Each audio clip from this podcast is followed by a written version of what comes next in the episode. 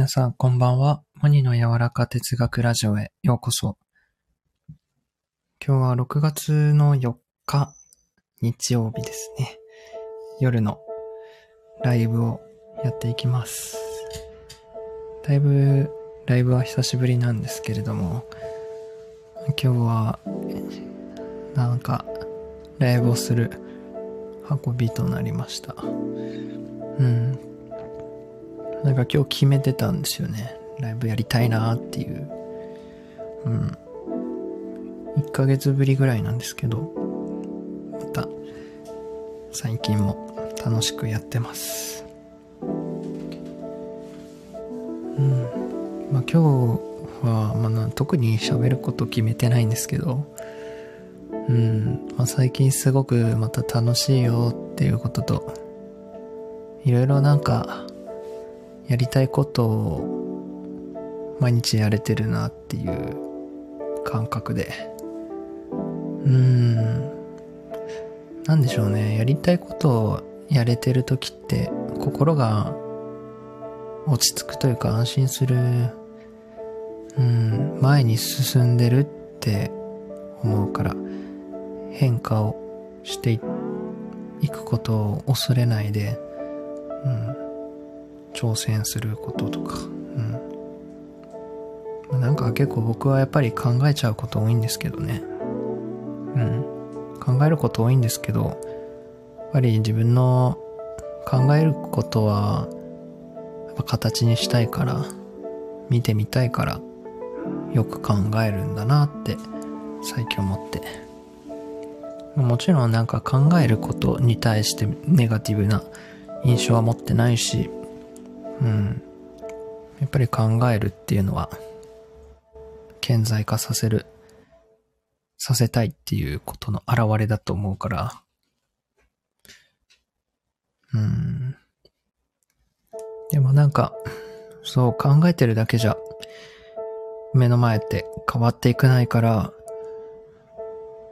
それと一緒に動いていくことだね。うん。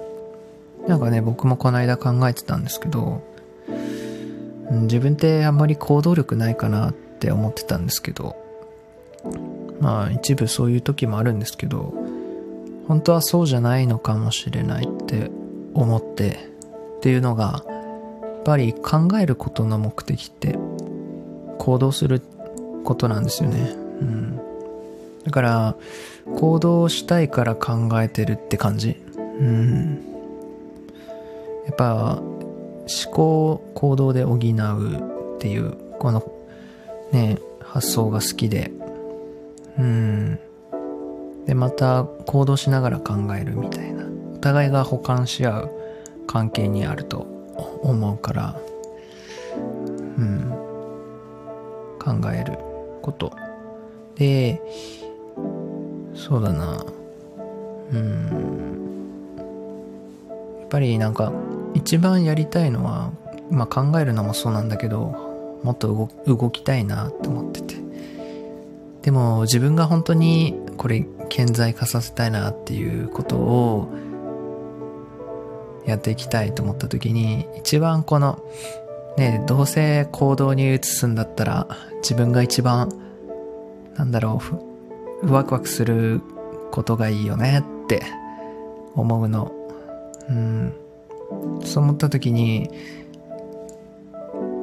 なんだろうな。何考えたいかなっていうこと。うん。うん。なんだっけな。そう。なんか、そうなんだよね。思い返したら、っぱりこうじ自分のね自己理解が僕好きで内面の探求とかが始め始まっていったのもやっぱり自分が何かに没頭するものをね見つけていきたいなって思ってうん何かに没頭するっていうこと本当に幸せなことだなってうん何か僕の経験が知っていてでそういう人を見ると魅力的に映ってうん、没頭して何かを作ってる人見てね、羨ましいなって思うんだよね。うん。羨ましいなって思うのは、やっぱり自分もそうなりたいっていうことの表れなのかなって思うし、うん。そう。なんか自分が行動が苦手なんじゃないんだと思って、ずっとね、自分って行動があんまり取れない人間だって。決めつけてたけど行動したくて自己理解とかそういう内面の探求に入っていったんですよね。それをやっぱりこう没頭できるものを見つけるためにたくさんね僕は遠回りをねしてきたなって思います。だけど遠回りすることはすごくなんだろう。たくさんの豊かな副産物を僕に与えてくれていて副産物というかむしろそれがメインだったというか僕が悩めば同じように悩む人のことを分かってあげられるしうんより綿密にね細やかに僕は悩んでうんその場で足を踏んでいろんなこと考えてカットしてまあ充実してたのかなって思うんですよねうん。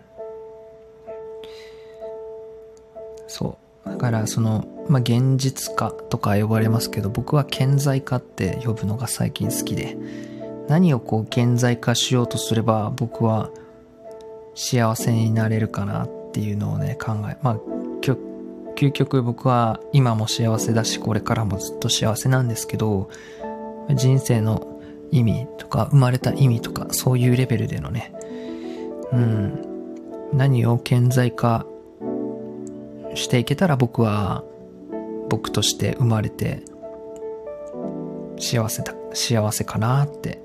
う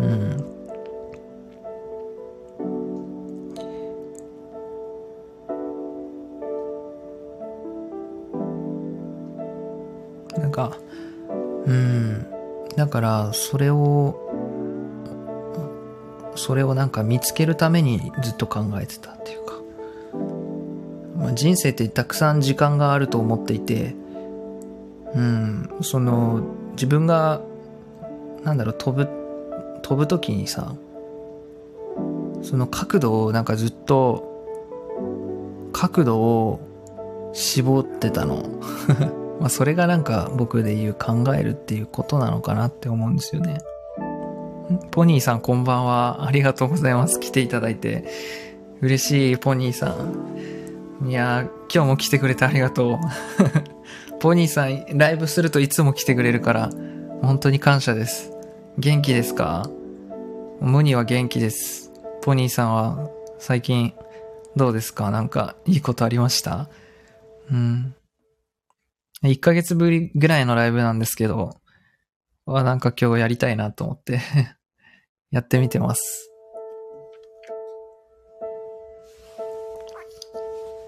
さっきライブする前に水筒の水をね、ちょっとノートにこぼしちゃって焦ったんですけどすぐ拭いたから。なんてないです。うん。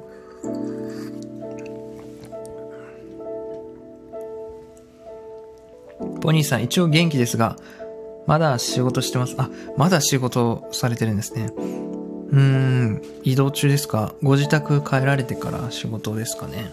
うん。そっかそっか、お疲れ様です。ねえ、僕も今日仕事だったんですけど、もう早々と帰って、なんか自分のもうやりたいことすぐやりたくて、うん、今日は、なんだろう、あ、でもさっきまで散歩してたから、結構僕散歩するんですよね。うん。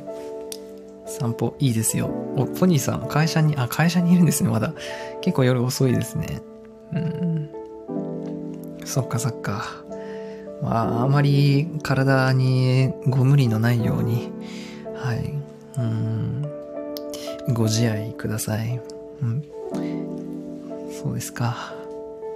会社ですか。うん。僕はまあ今自分のお部屋にいるんですけど、うん、なんか最近ね、お家の部屋の電気をね、夜ね、なんかこの照明をつけるんじゃなくて、こういうちっちゃい照明を複数つけるっていうことで部屋を照らすのにハマってます。今はなんかこう、撮影とかの照明と、あと、照明をちょっと少しつけてるのと、あのー、これあれですね。アロマディフューザーみたいな光が床に置いてあります。うん。こうヒノキの匂いするアロマディフューザー焚いてますね。うん。そう、今日は、まあ、ライブなんですけど、白の雰囲気を帯びてるっていうことなんですけど、やっぱやっぱ自分の好きをね、突き詰めるとね、こういうなんか白い雰囲気っていうか、白の属性にやっぱ敏感だったな、僕って振り返って、なんかただ白ければいいっていうもんじゃないんですけど、なんかこう柔らかさのある白が好きで、うん、それはなんかビジュアルもそうなんですけど、そういう人、そういう柔らかい人とか、そういう考え方とか、うん、あと、まあそういう、なんだろうな、もの、ものが多いかな。うん。かそういうものになんか囲まれると、すごく妙に調和するというか、うん、調和するってやっぱり、なんだろうな、深いよね。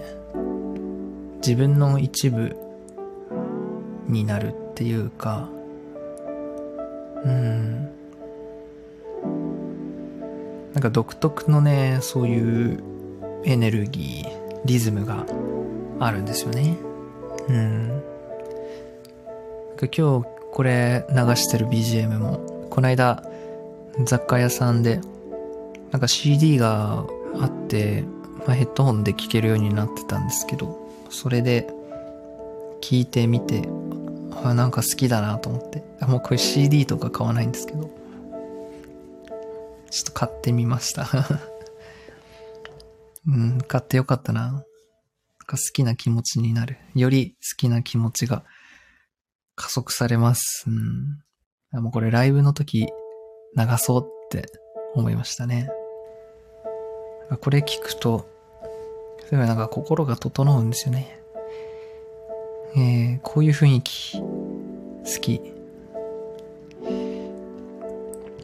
で、今日ライブの背景にしてるのが、パウロ・コエーリョっていう、最近好きな作家さんなんですけど、アルケミストを書いてる人ですね、ブラジルの方で。これを僕一日なんだろうな、一テーマずつ読んでるんですけど、まあ、なんかね、こういう、今流れてるようなエネルギーに似てる文章を書いてる。うん、こういう属性のことなんて言うんだろうな、白の雰囲気なんですよ。うん、心地いいっていうか、うん、でも心地いいって思える瞬間って、やっぱ自分らしい瞬間になってるってことだ、なんですよね。うん。そう、心地いい瞬間、そういう時間っていうのは、私が私らしい状態に慣れてるっていう証拠だと思う。うん。そうやって思うと、なんか最近自分らしく、もっと自分らしくしてくれるものがなんかすごく運ばれてくるな、僕の元に行ってくる、あの、思います。まあこういう CD もそうだけど、SNS とかが繋がる人とか、うん。やっぱそういうエネルギーと一緒、あの、長くそういう時間を過ごすと、うん、普段よりも降りてくる言葉とか、アイディアとかが、なんか加速する感じがして、うん、非常に、最近は、なんだろうな、充足感がありますね。最高です。うん。えー、ボニーさん、仕事してても心地いいよ。ありがとう。おお、そうですか。よかったです。なんか、お仕事の、なんでしょうか。邪魔になってない。よかった。うん。うん。心地いいって思って、思われ、思われるのが一番です。うん。そうですね。がやっぱり、心地いいもの、届けていきたいなって、そういう時間をね、もっと増やしたいなっていう人に向けて、やっぱこれからも発信していきたい。うん。もっと自分のリズムとかをちゃんと大切にしてる人か、うん。なんだろうな、自分らしくいる、そういう心地いい時間が好きで、そういうのを大切にしてる人にもっとこう、なんだろうな、そういう時間を増やしてあげたいというか、そういう時間加速させてあげたいというか、そういう自分を加速させてあげたい。だったり、うん、もっと深めてあげたいとか、うん、なんかそういう感じですね、最近。うん。やっぱり、なんか言葉にずっと携わっていきたいし、これからも。ね、最近、エッセイ集を書こうと、書こうと思ってて、まあ今日も書いてたんですけど、昨日から書き出して。なんかやっぱり言葉をちゃんと伝えていきたいなって思うんですよね。まあそれはどういう表現であれ、まあこのボイスログとして、なんかボイスで残すのもそうだし、文章でもね、そうだし、なんか少しでもこういいなって、うん、届いてほしい人に一人でも多く届いてほしいし、うん、なんか僕の配信を聞いて、うん、心地いいなとか、自分らしい時間がもっと増えたり、そういう、なんでしょうね、エネルギーを大きくしていきたいっていうかか、発展させていきたいなと思うんですよね。うん、だからその一つとして、まあエッセイ本を書こうと思ってて、な手に取ってもらいたいし、うん。でもなんか、言葉をなんか、話せば話すほど、なんか自分らしくなっていくなっていうのを感じるんですよね。うん。感じるし、やっぱり自分の声を聞くには声を出さないとなって誰かが言っていて、すごい深いなと思って。うん。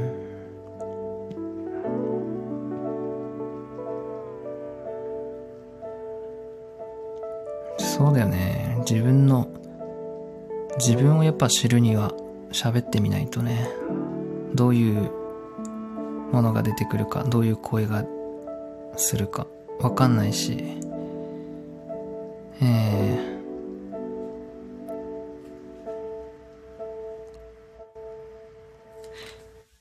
そういうこと考えてるかな、最近。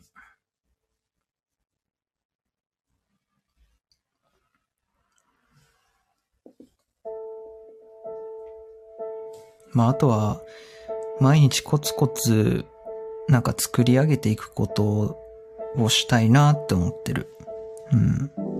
まあそういうエッセイとかも本にするには、すごく時間かかると思うし、そんな一週間とかでできるようなものを作ろうと思ってなくて、結構割としっかりしたものを一冊作ろうと思ってて、まああの、アドビのあ、あの、アプリ使って、あ、表紙とかも作って、うん、ちゃんと印刷会社にお願いして仕上げようと思ってるんですけど、そうやってなんか、一日小さな作品を積み上げていって、で、それ時間をかけてさ、毎日作っていくんですけど、そうして時間をかけて、まあ、小さな作品たちの集合体として一つ大きな、まあ、一冊が出来上がるとか、なんかそういう、なんか毎日作ってるっていうのが自分にとってすごく大事だなと思って。なんか一日で仕上げようとしちゃうんですよ。え、例えば絵を描くにも動画を作るにも時間かけていいじゃんって思うんですよね。割と僕がそういう、なんだろうな、完璧主義というか、細部までこだわるタイプなので、それだったらそれに抗わずに、細部にこだわって時間をかけて作ってみたらいいと思うんですよね。うん。なんかね、一日一枚絵を描くってよりも、一ヶ月に一枚絵を描きたいな。納得する好きな絵を。うん。本当にそれはなんか価値観だし、人によって違うんだけど、本当になんかやり方ってなくて、自分が一番なんか心地いい方法を選ぶというか、そうしないと僕じゃなくなってしまうし、僕じゃない誰かの方がうまいし、そのやり方だったら、僕からしか出ないものを、やっぱり生み出したいし、うん。やっぱいつも大事にするのはリズムだなって自分の心地のいいリズムを大切にする。人と比べると焦るしリズムがわかんなくなってね。うん頑張んなきゃってなるんですよ。頑張り頑張るっていう言葉はやっぱり誰かと比べてる時ですからなんかそうはならないように自分が心地いいリズムにしてくれるものに触れて毎日なんか積み上げていきたいというかだから結構あのなんだっけなミケランジェロとかのねシスティシスティーナ礼拝堂のこの天井が何年もかけて仕上げますけど、そういうの結構憧れますね。レオナルド・ダ・ヴィンチも生前14枚ぐらいしか絵を描かなかったって言うんですけど、それだけ対策をかけたら、ねえ、時間かかってるんだから、14枚でも十分じゃないかなって僕は思うし、まあ、そういうタイプかなっていうのを思いますね。時間をかけて。なんかそういうのが毎日取り組めてるのが嬉しいし、前に進んでるっていう感覚が大事なんですよね。人が楽しいなって思う時って、進んでるって認識してる時ってアメリカの畜生とミハイっていう心理学者が言ってましたね。人間がフロー、没入する状態には条件があるって言ってて、やっぱりそういう前に進んでるなっていう感覚、前に進んでるって分かってるのが大事で、うん。そしたらね、また今日は早く帰ってやりてえな、あれって。文章書きてえなとか、音声残してえなとか、あれの続きやりたいってね、昔はなんか、例えばポケットモンスターでもそうだったよ。早く四天王を倒して、伝説ポケモン捕まえに行きたいって、こうなんか次やりたいことがもうあって、でもレベレベル上げに必死で、うん。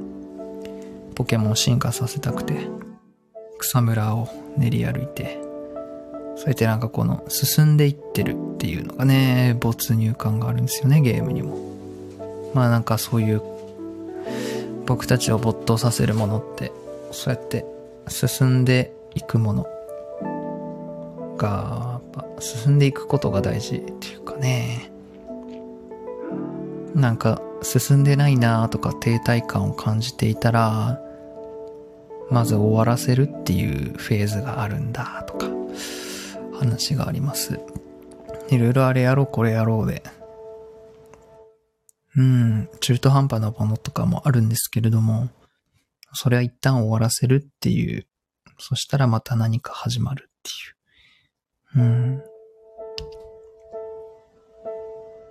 こととか。すごい。目をつぶって話してたからなんか。目を開けたら。ああ、ありがとうございます。えー、ゆきねこさんこんばんは。ということで、ありがとうございます。こんばんは、ゆきねこさん。えー、今日も来てくれてありがとう。ゆっくりしていてください。えー、あ、百瀬マロニーさん。マロニーさん、こんばんは。はい、ありがとうございます。マロニーです。ということで。はい。いいですね。マロニーさん。ゆっくりしていってください。今日も来てくれてありがとう。うん。はじめましてですね。いや、いちごの帽子似合ってますよ。うん。プニーさん、ケモン懐かしいわ。懐かしいですよね。僕も初めて子供の時やったゲームが、ポケットモンスター青でしたね。ブルー版でした。僕はポケモンと同い年なんですよね。うん。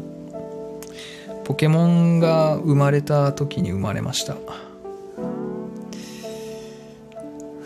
マロちゃんってことね。いいですね。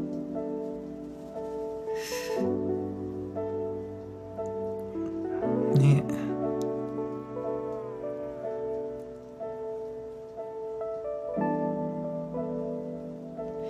えボニーさん、ゆきねこさん、マロニーさん、こんばんは。いいですね。こんばんは。ご丁寧に交流ありがとうございます。なんだろうな、こう、この間考えてたんですけど、言語化するのが大好きなんですけど、僕。でも一番好きな瞬間は、言語化できないなってなる瞬間なんですよね。なんか宇多田ヒカルみてえだな。なんか宇多田ヒカルそんな歌詞あったよね。宇多田ヒカルのオートマティックみたいなこと言ったね、今。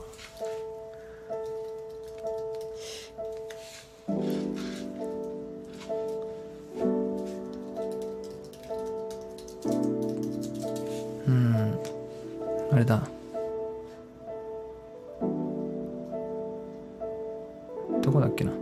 あ、そうだ。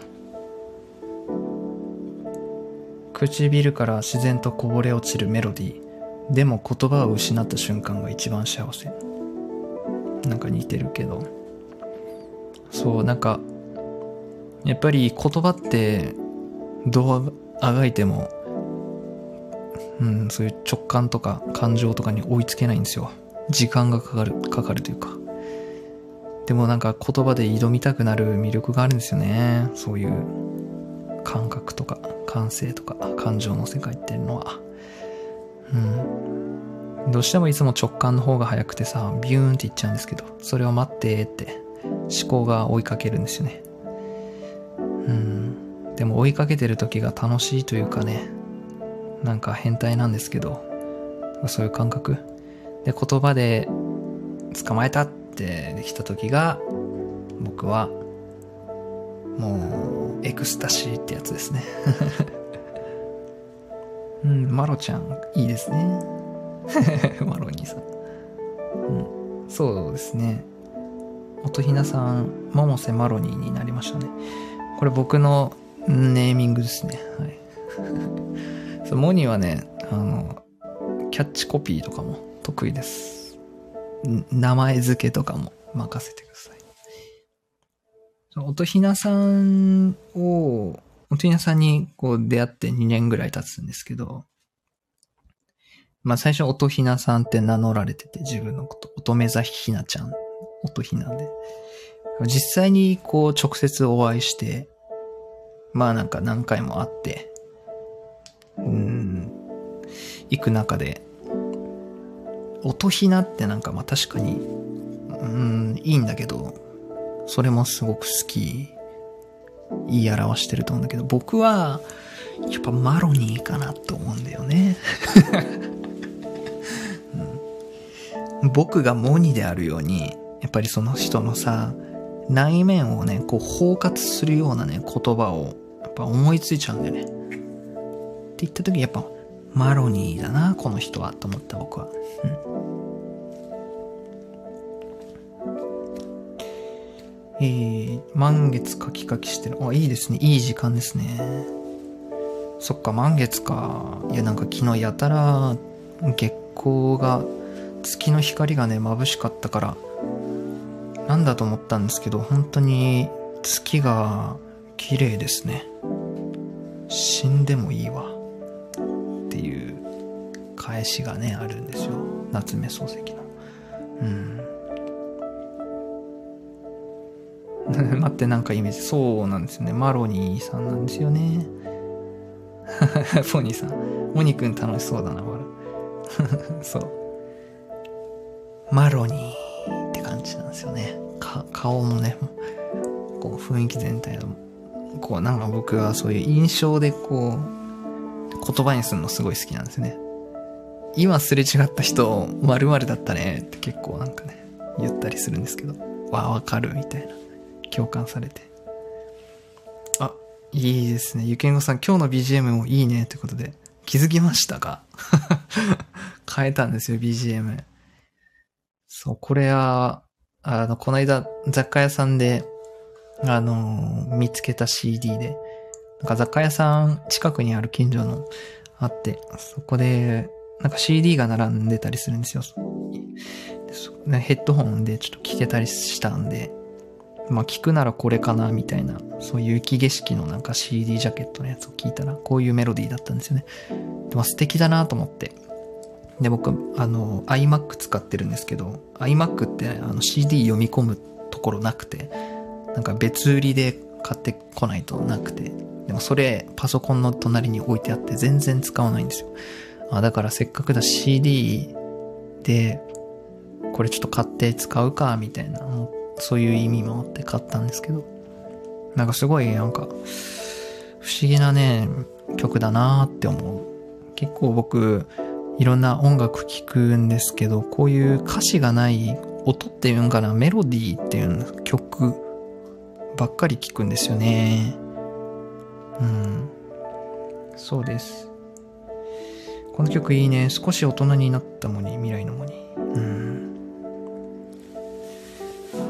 なんか、こう、妙に心をね、救われるんですよね。救い上げられるというか、そう、こういう属性、そうそう、こういう属性と思いながら。うん。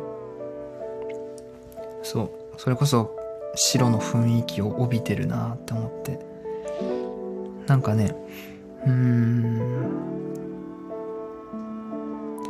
そうですね。えー、マロニーさん、遠い過去を思い出す感じする。そう、なんかこう幻想的なさ、メロディーですよね。うん。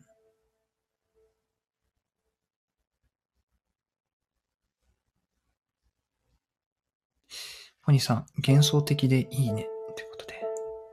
ありがとうございます。分かってくれて嬉しい。うん。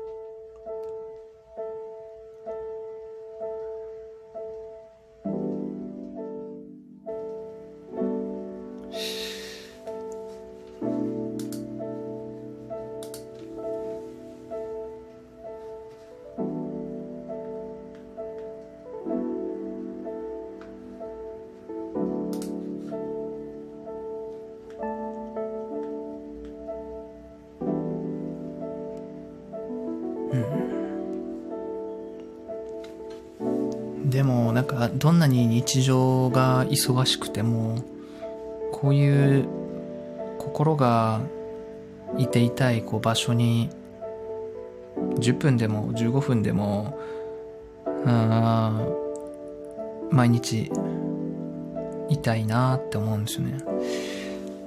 うん。やっぱなんか一日そうなんだろうどんな感情で過ごしたかがやっぱり幸福度に関わってるじゃないですか。うん。充実感っていうか。やっぱ自分が好きな味わいってあって、僕こういうのすごく好きなんですけど、ね、こういう曲聴きながらなんか今喋ってるのも誰かに聞いてもらってるのもこうやって交流できてるのもすごく幸せだしなんかこうエッセイを今進めてるんですけど文章を考えてる時とかもすごくなんか特別で。うーん。なんか帰りますよね。心が。元いた場所に。戻るんですよ。本来ある場所に。魂が。なんかそういう感じ。うん。スピリチュアルモニー。うん。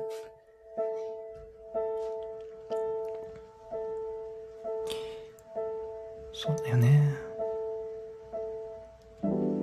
えー、ゆけんこさん、どこか懐かしく永遠のような、あるいは回帰するような。いいですね。そうそう。あ、いいね。永遠っていう言葉好きなんですよね。うん。なんか懐かしいというか。うん。なんかこう、淡いよね。全体的に淡いというか、僕が描く絵とかも淡いし、うん。これ、淡さ。儚いっていうのはなんか最近ちょっと、悲しいなって思うようになったな。昔儚いの好きだったんですけど、まあでも好きだけど、淡いっていう表現かな。うん、でもなんか永遠を感じるね。解雇。回帰ってすこ。うん。そうそう。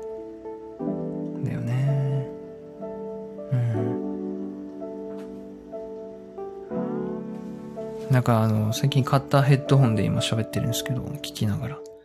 声がすごいなんか、は、クリアに聞こえる。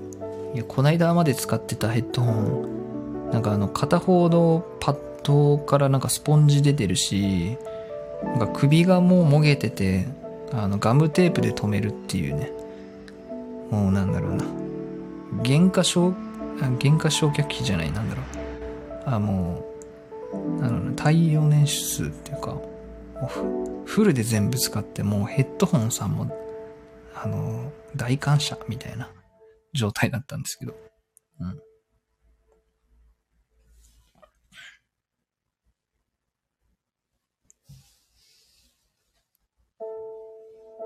白いヘッドホン。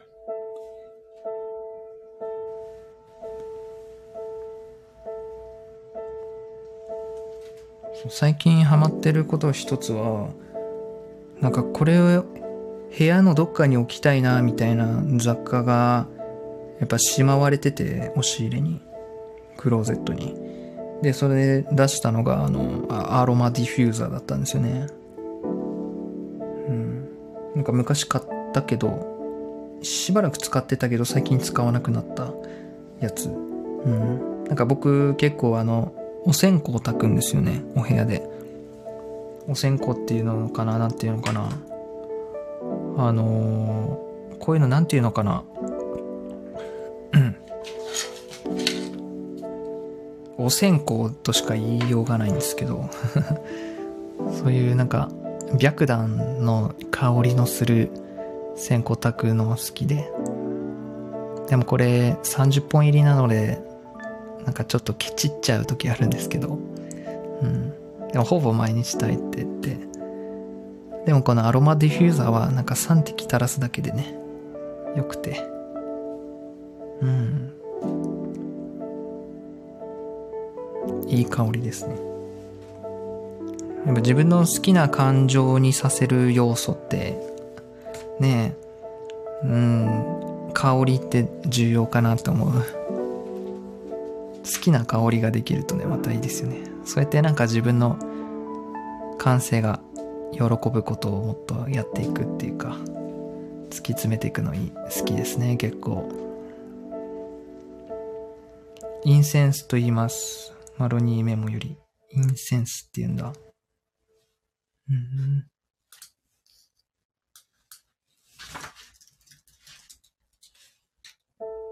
ああ、インセンスって言うんだ。線香、インセンス。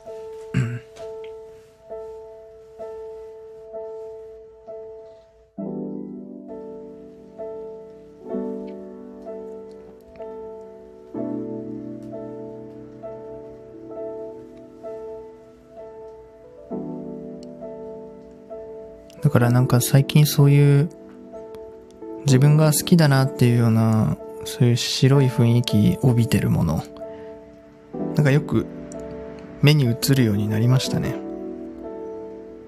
うん。あの遠くに見える建物とかなんかあの人が持ってるバッグとかなんかすぐ目に入るようになった。うん。なんか吸引力があるというか求心力っていうのかな。なんかそれが見えるようになるみたいな。自分が好きなものを認識してそれに出会えるようになるみたいな。なんか僕あのガラス作家にちょっと憧れていてなんかどっかでガラス作れないかなと思っててなんかその吹きガラスとかじゃなくてそのコップとか作りたいわけじゃなくてなんかこうオブジェクト作りたくてうん。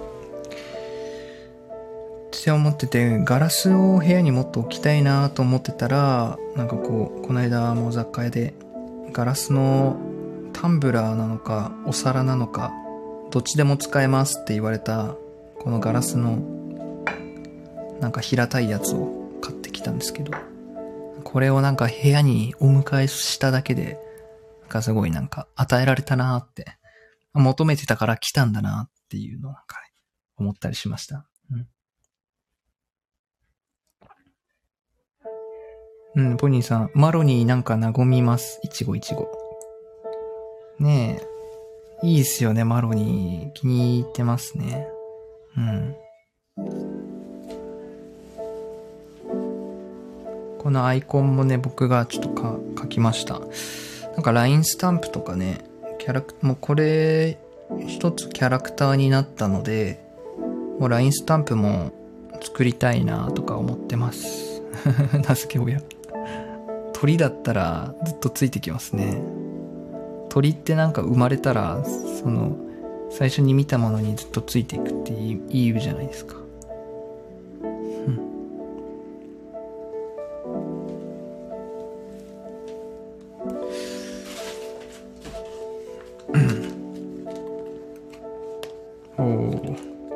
じゃあ、せっかくなんで、ひなもにについていく。面白い。で、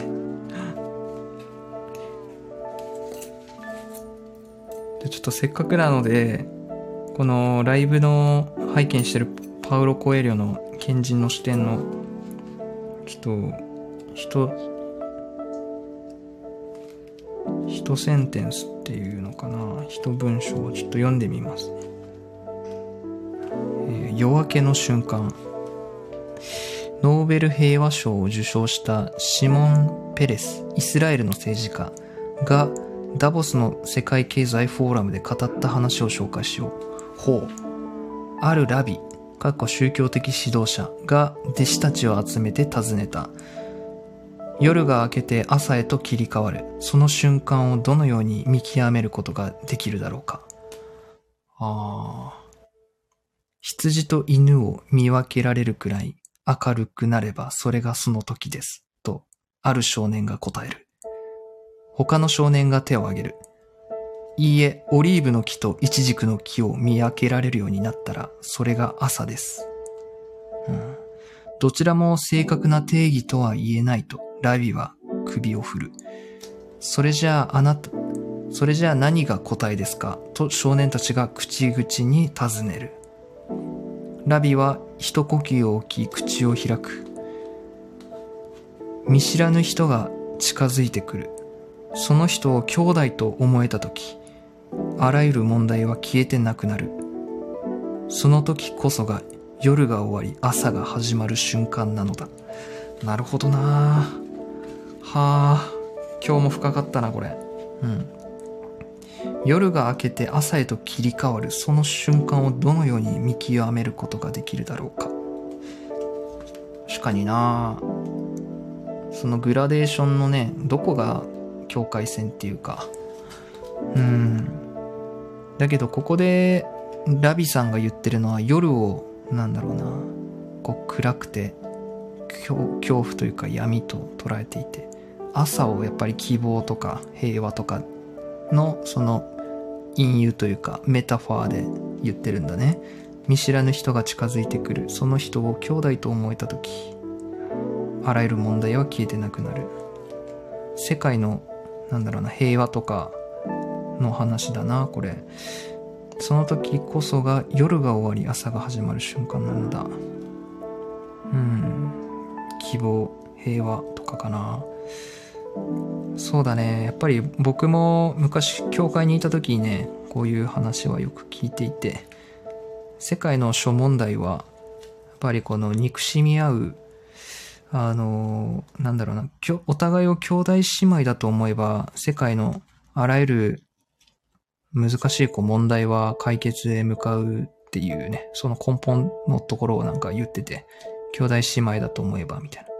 で、兄弟姉妹と思えるには共通の親が必要であって、みたいな、そういう話で、まあ、うちの教会、One Family Under God っていうね、言葉があって、うん。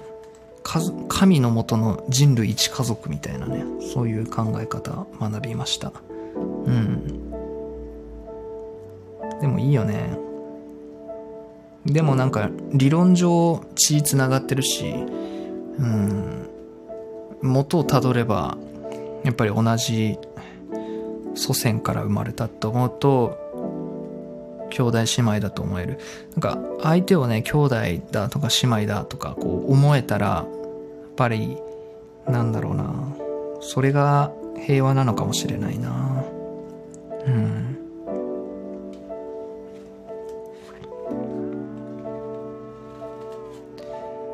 な、えー、ポニーさんすごいな。僕、絵は本当に描けないや。絵もね、描いてみると楽しいですよ。うん。ポニーさん、夜に無性に不安になる日があって。ほう。えー、その怖さが起きるとなくなってる時に嬉しくなるな。うーん、そっか。夜ね。確かに、そうだね。でもなんか夜明けって必ず来るというか夜明けってすごく嬉しいですよねうん確かになよ、よ、夜が明ける瞬間が一番暗いっていうしね。うん。夜が明ける瞬間が一番暗いとか、マッチの炎は消える瞬間が一番燃え上がるっていうんですよ。まあこれ、神とサタンの戦いで、サタンが最後負ける時って一番断末魔の叫びというか、一番恐ろしいんですよね。っていうのを学びました、教会で。うん。だから、ね、マッチの炎を見て、最後ボーって消える時一番燃えるんですよ、マッチって。怖いですよね。悪っていうのはいつもそうなんだと。最後蹴散らしていくからね、もう自分も否定して。うん。自分も否定して、もう四方八方にぶちまけるっていう感じで。うん。そうね、朝が嬉しいのはいいことですね。うん。まあ学生の頃の夜明けなんつったらね、ああ、テストだ、みたいな感じですけど、最近やっと僕も朝が好きになれましたよ。うん。やっぱり朝って空気が違うよね。漂ってるなんか空気が、なんだろうな、空気が降りてきてるっていう感じなんですよね。うん。なんか鼻から入るその空気も、なんかまだ誰も吸ってない酸素なんですよね。降りてきて、夜の間に降りてきて。そう。だからなのかななんか爽やかだよね。気もいいし、お祈りとか瞑想とか朝にするといいっていうのもなんかね、体がそうだなって思う。ゆきねこさん、今人間をダメにするクッションにクローベイと横たわって、モニさんの声と BGM、幸せ、キラキラ、こんな時間を大切にしたいな。ああ、そっか。嬉しいですね。そう言ってもらえるだけで今日ライブしてよかったなって思いましたよ、ゆきにこさん。ありがとうございます。うん、そういうなんか心地、さっきも言ってたんですけど、心地いいなって思えてる瞬間って、やっぱ自分らしいじ瞬間なんですよ。自分らしくなれてる瞬間なんですよね。そういうなんか、そういうさ、こうなんだろう、リズム、リズムを大切にしてる人を、なんかもっと、なんだろうな、大切にしていきたいというか、うん、もっとそういうさ、自分らしく入れる心地いい時間が好きで、それをもっと深めたいなとか、そういう時間を増やしたいな、みたいな人に向けて、やっぱこれからも、なんか発信していきたいなって思うんですよね。うん。なんか自分らしさの大切さを、なんか、こう分かっててもっと味わいたいな、みたいな、そういう人に向けていきたいなって思うんですよ。うん。えー、桃瀬マロニーさん。えー私不安な時、嫌なこと起こる時、だいたい2時14分見た時、怖いね、なんか。なんでだろうね。でも2時とか、やっぱり3、うん、1時2時っていうのが一番なんかこう、霊界もね、混沌としてるから、あんまり、こんあの考え事とかしててもうまくまとまんなかったりね。な牛の国とか言われますけど、うん、やっぱりそういうの理にかなってんのかな、みたいな話を聞いてるとね。うん。2時とかが多分一番ね、その、ぐちゃぐちゃな、霊界ぐちゃぐちゃな時で。ぐちゃぐちゃっていうのは明日の準備をするために、こう一回無秩序な状態から秩序に入る感じ？うん。だからこの、この世にのものじゃないのも、ものもなんか現れるみたいな。まあ、なんか神社は夕方に以降は行っちゃダメみたいな。そういうのもなんか似てる話かもですけど。え、マロニさん、ゆけんこさんいいね。ハートハート。黒さん。黒兵衛かわいいね。八兵衛もいるのかな？うん。マロニさん、木々たちが人々が寝ている間に、勇、えー勇気をきれいにしてくれているから、勇気、空気ね。空気をきれいにしてくれているから、朝は気持ちがいいんだと思う。なるほど。やっぱり植物って大切ですね。うん、お互い、その、共生して僕たちは生きてるんですね。この世界に。今日なんか見たんですけど、ななんで空が青いかっていうのを見たんですけど、やっぱあの反射してるんですね、海が。うん。なんかこう、青い光っていうのが強いんですね。地球をやっぱ覆ってるのはほとんど海じゃないですか。7, 7割海ですよね、地球って。だからなんか太陽の光がこう海に反射して空にこう映ってるというか、で、宇宙が黒いのはやっぱ反射するものがないからみたいな。だから黒く見えてる。暗いみたいな。おおおおみたいな。これでなんか子供に聞かれたら答えられるぞと思った。うん。山口さん、昔は2時14分は怖いって思ってるのなんか、なるほど。そうなんだ。うん。僕はなんか、なんか、小学生の頃は火曜日は辛いことが起こるってなんか、勝手に思い込んでたことがあったな。いや昔なんか小さい頃、そう小学生の頃とか、火曜日と木曜日はゲーム禁止デイだったんですよ、なぜか。そっからのなんか、発露かもしれない。発露っていうか、そっからなんか、うん、嫌な日って印象づくようになったのかな。でも僕が生まれた日って火曜日なんですよね。だから素晴らしい曜日だと、えー、思うようになりましたけれども。うん。牛の国参りか怖いこと言わないでよ。うんうん。そう、そろそろ夏だしね。うん。いや、本当暑いですよね。もうなんか半袖半、半ズボンですよ、もう。小学生。あの、なるほどね、虫取り少年みたいな格好をしてます。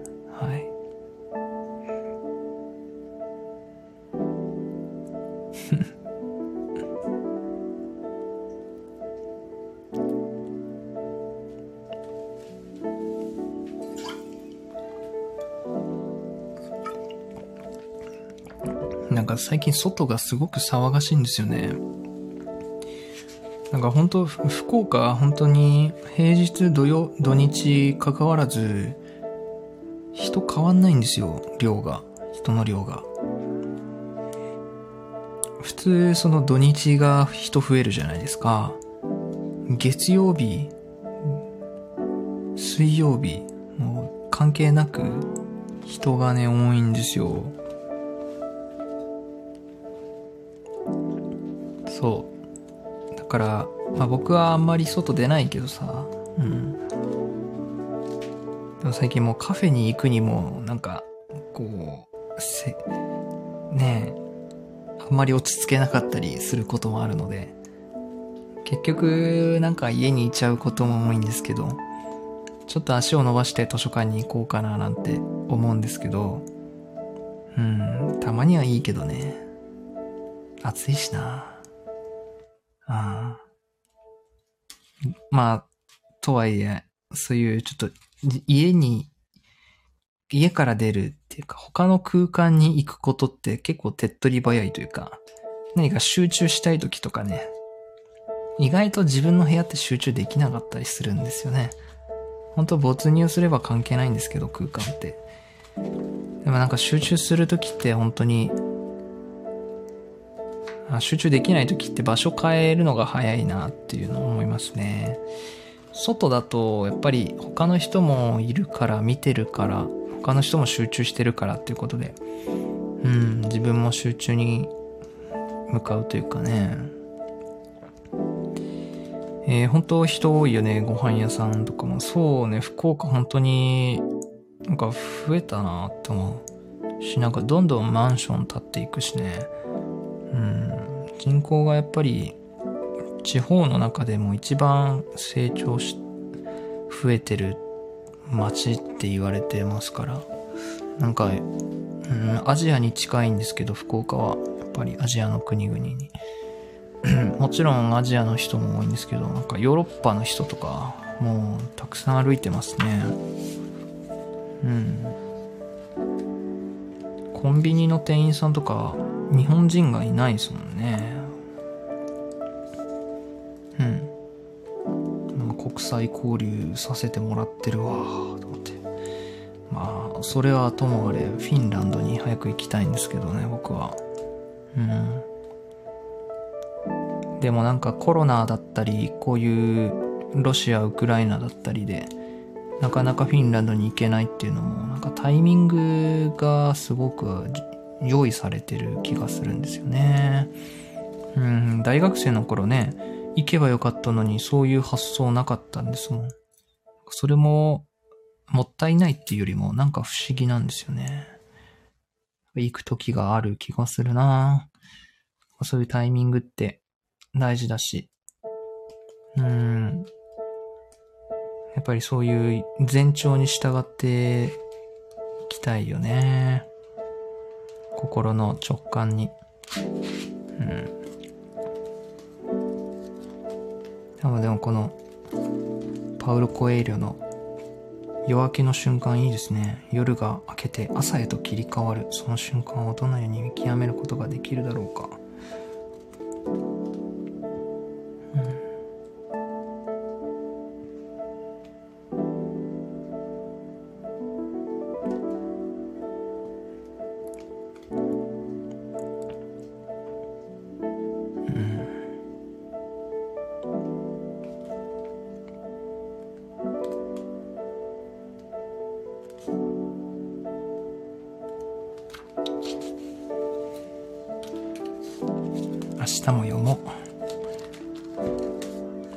って毎日読んでいくと終わんないでほしいなって思うこの本。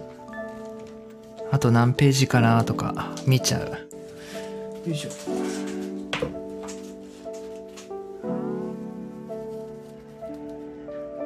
うんでももう1時間もライブしちゃってんだな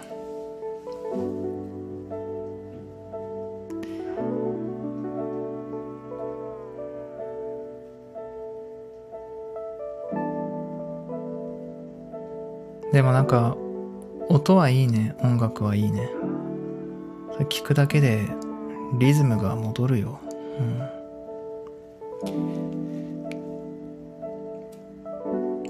うん。なんかすぐ忘れちゃうんですけどね。そうやってなんか自分が好きだったリズムを思い出せるきっかけがあれば、何でもいいなって思うし、それが言葉であれ、歌であれ。なんかそういう絵をパッて見るだけで、好きなね、気持ちに戻れるんだったら、それを大切にしたいなって思う。うん。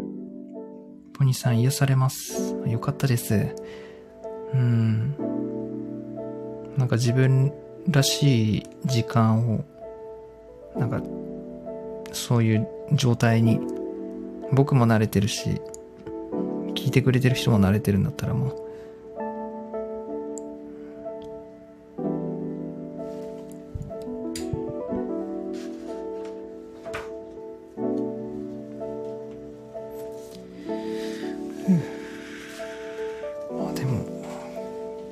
この辺りで終わろうかなって思います。特になんか喋ってないんですけど、